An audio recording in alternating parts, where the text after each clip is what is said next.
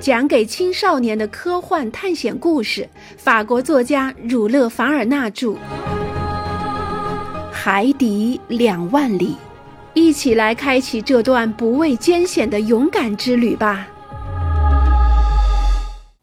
的确，这太离谱了，我说。不过，应该承认，某些鲸类动物还是发育的很可观的，因为有人说它们竟能提供一百二十吨油脂。这个我见过，加拿大人说：“我乐于接受这个观点，尼德，因为我相信有些鲸的重量相当于一百头大象。看看这头巨大的动物直冲过来能产生的后果吧。他们真能把一些船撞沉吗？”公赛伊问。“一些船，我不相信。”我回答。“可是有人说，一八二零年正是在南部海面。”一头鲸直冲向艾塞斯号船，使这艘船以每秒四米的速度向后退。海水涌入船的后部，艾塞斯号顷刻间沉没。尼德用一种嘲讽的神态看着我，他说：“至于我，我受过鲸鱼尾巴的一次袭击。不用说，就在我的小艇里，我和我的同伴被抛到了六米高。”但我们遇到的鲸鱼走在先生的鲸鱼身旁，也只不过是一条幼鲸而已。这些动物寿命长吗？公赛伊问。一千年，加拿大人不加思索地说。您怎么知道，尼德？因为人们都这么说。为什么人们都这么说呢？因为人们知道。不，尼德，人们不知道，人们只是猜测。他们猜测的依据是，四百年前，当渔夫第一次捕捉鲸鱼时，这些动物的身形比他们现在捕捉的鲸鱼的身形要长。于是，人们便相当合乎逻辑的猜想，现在鲸鱼变裂的原因是因为它们还没有足够的时间得到完全的发育。正是如此，布丰说，这些鲸类动物能够，甚至能够活上一千年。你们明白吗？尼德兰没听明白，那条金鱼不断向我们靠近，他也不想再听下去，只管眼睛发直地盯着他。啊！他喊道：“不只是一条，是十条、二十条，整整一群呢！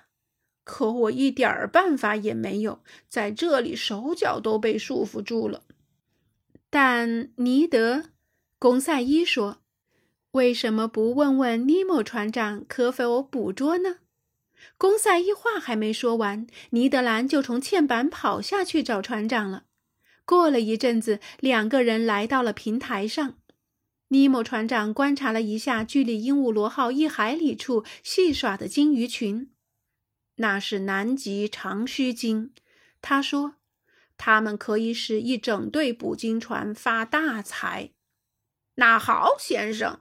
加拿大人问：“即使不是为了不忘记我的捕鲸手老本行，我还是不能捕杀他们吗？”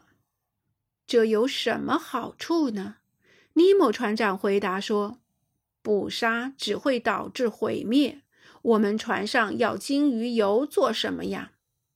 可是，先生，加拿大人又说：“在红海，你允许过我们追打一头海马。”那是因为那时能给我们的船组提供鲜肉，而在这里为了捕杀而捕杀。我很清楚这是人类的一种特权，但我不允许这种残害生命的消遣方式，消灭像一般的鲸鱼一样无辜善良的南极长须鲸。您的同行蓝师傅，他们的行为是要受到谴责的。他们就是这样使整个八分湾的长须鲸绝迹，而且他们将毁掉一种有用的物种，让这些不幸的鲸类动物平平静静的生活吧。就是您不去搅和，他们也已经有够多的天敌了，像抹香鲸、剑鱼、巨角等。不难想象出，在上这堂道德课时，加拿大人脸上的表情如何。跟一个捕鲸手讲这样的道理，简直是白费口舌。尼德兰看着尼莫船长，显然不明白他到底想说什么。不过船长的话是有道理的，捕鲸人野蛮无节制的杀戮，总有一天会使海洋中的最后一条长须鲸都消失了。尼德兰把手插进口袋里，背朝着我们，用口哨吹起了美国国歌。这时，尼莫船长观察了那一群鲸，对我说：“我有理由这么说。除了人类，这类鲸鱼还有相当多别的天敌。不一会儿，这群长须鲸就要碰到强敌了。阿罗纳克斯先生，您有没有发现，在下风八海里处有一些灰色的点在动？”“有，船长。”我回答说。那是抹香鲸，一种可怕的动物。我有几次遇过它们，一群竟有二三百条。至于这些抹香鲸是一种残暴有害的动物，我有理由去消灭它们。听到这最后几句话，加拿大人迅速转过身来。那好，船长，我说，从鲸鱼本身的利益出发，时间还来得及。用不着去冒险，教授先生。鹦鹉螺号足以驱散这些抹香鲸，它装有钢铁冲角，我想可与蓝师傅的鱼叉相媲美。加拿大人很自然地耸耸肩膀，用船的冲角去袭击鲸鱼，以前有谁听说过？等着瞧吧，阿罗纳克斯先生。尼莫船长说。我们要让您见识一下一次您还没见过的追捕。对于这类凶残的鲸类，丝毫用不着怜悯，它们只不过是嘴巴和牙而已。嘴和牙，没有比这更形象的词语来形容这种体长超过二十五米的大脑袋动物了。这种鲸类的大脑袋占了大约三分之一的身体。长须鲸上颚只有一缕鲸须。而抹香鲸比长须鲸武装的更好，它们的上颚镶嵌着二十五颗二十厘米高、圆柱状而有尖顶圆锥形的大牙，每颗足有两磅重。就在那颗巨大的脑袋上部，由软骨隔开的部位，装着三至四公斤被称为金鱼白的珍贵精油。抹香鲸是一种丑陋的动物。按弗雷多尔的观点，他认为它是蝌蚪类，比说它是鱼类更为恰当。另外，抹香鲸的体型结构有缺陷，就是说它的骨骼左上部有缺陷，只能用右眼看东西。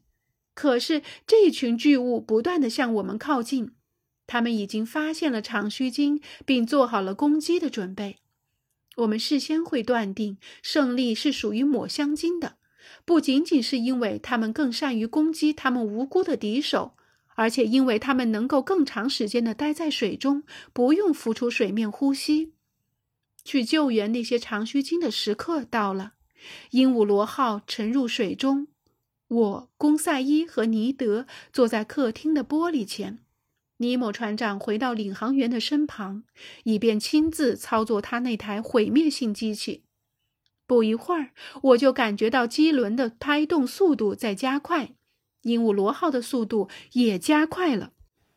当鹦鹉螺号到达时，长须鲸和抹香鲸的战斗早已经开始了。鹦鹉螺号从抹香鲸群中间冲过去。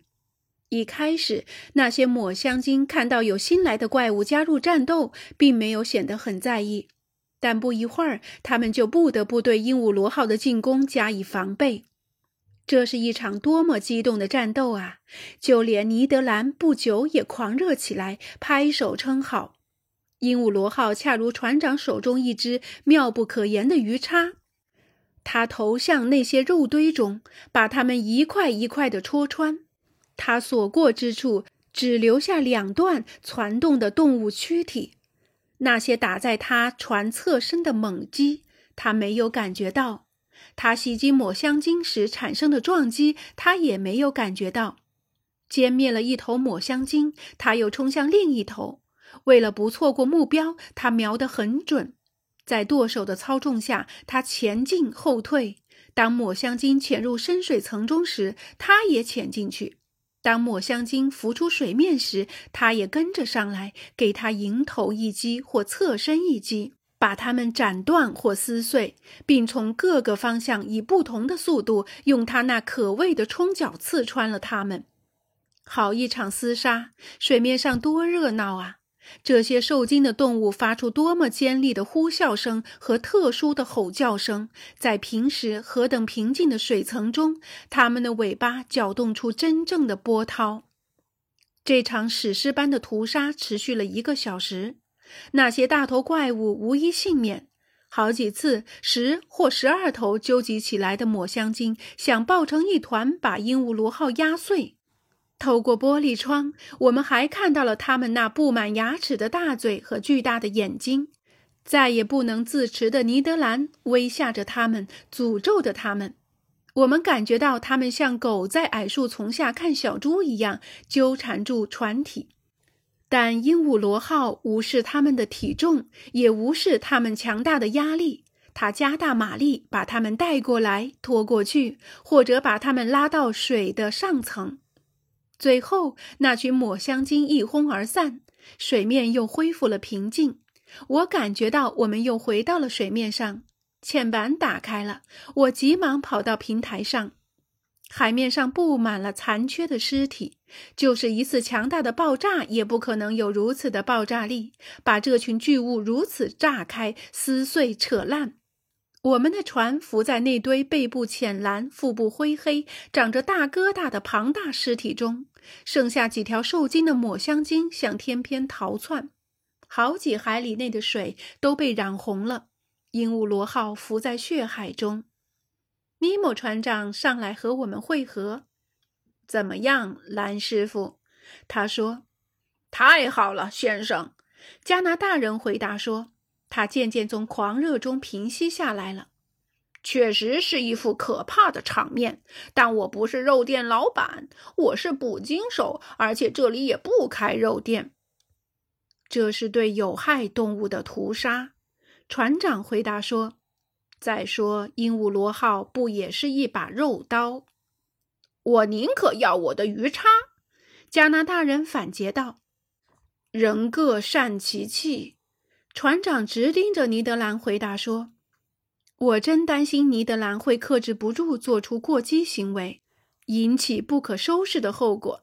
但当他看到鹦鹉螺号此时向一条鲸鱼靠近时，他的怒气被抛到九霄云外了。那是一只没有逃脱出抹香鲸的牙齿的动物，我认出是一条南极长须鲸，它头部扁平，全身黑色。从解剖学角度看，它和一般的鲸鱼以及北卡比岛的鲸鱼的区别在于，它的颈部的七根脊骨是结合的，并且比它的同类多出两根肋骨。这条不幸的鲸鱼侧浮在水上，腹部上满是伤洞，他已经死了。在他残缺的鳍部一头，还浮着一条没能从屠杀中获救的小鲸。它的嘴巴张开着，水从鲸须中潺潺流出。尼莫船长驾驶着鹦鹉螺号驶向那动物的尸体旁，他手下的两人跃到了长须鲸的侧身上。我们无不惊奇地看着他们把乳房里饱满的奶水都挤出来，足足挤了两至三吨。船长递给我一杯还冒着热气的奶。我不得不向他说明我对这类饮品反胃，但他一再向我保证说这奶很好喝，它和牛奶没有任何两样。我把它喝了后，同意了他的看法，于是这变成了对我们有益的储藏品，因为把这种奶做成咸奶油或奶酪，可以为我们日常饮食增加一道美味的食品。但自那天起，我忧心忡忡地注意到。尼德兰对尼莫船长的态度越来越差，我决定密切留意加拿大人的一举一动。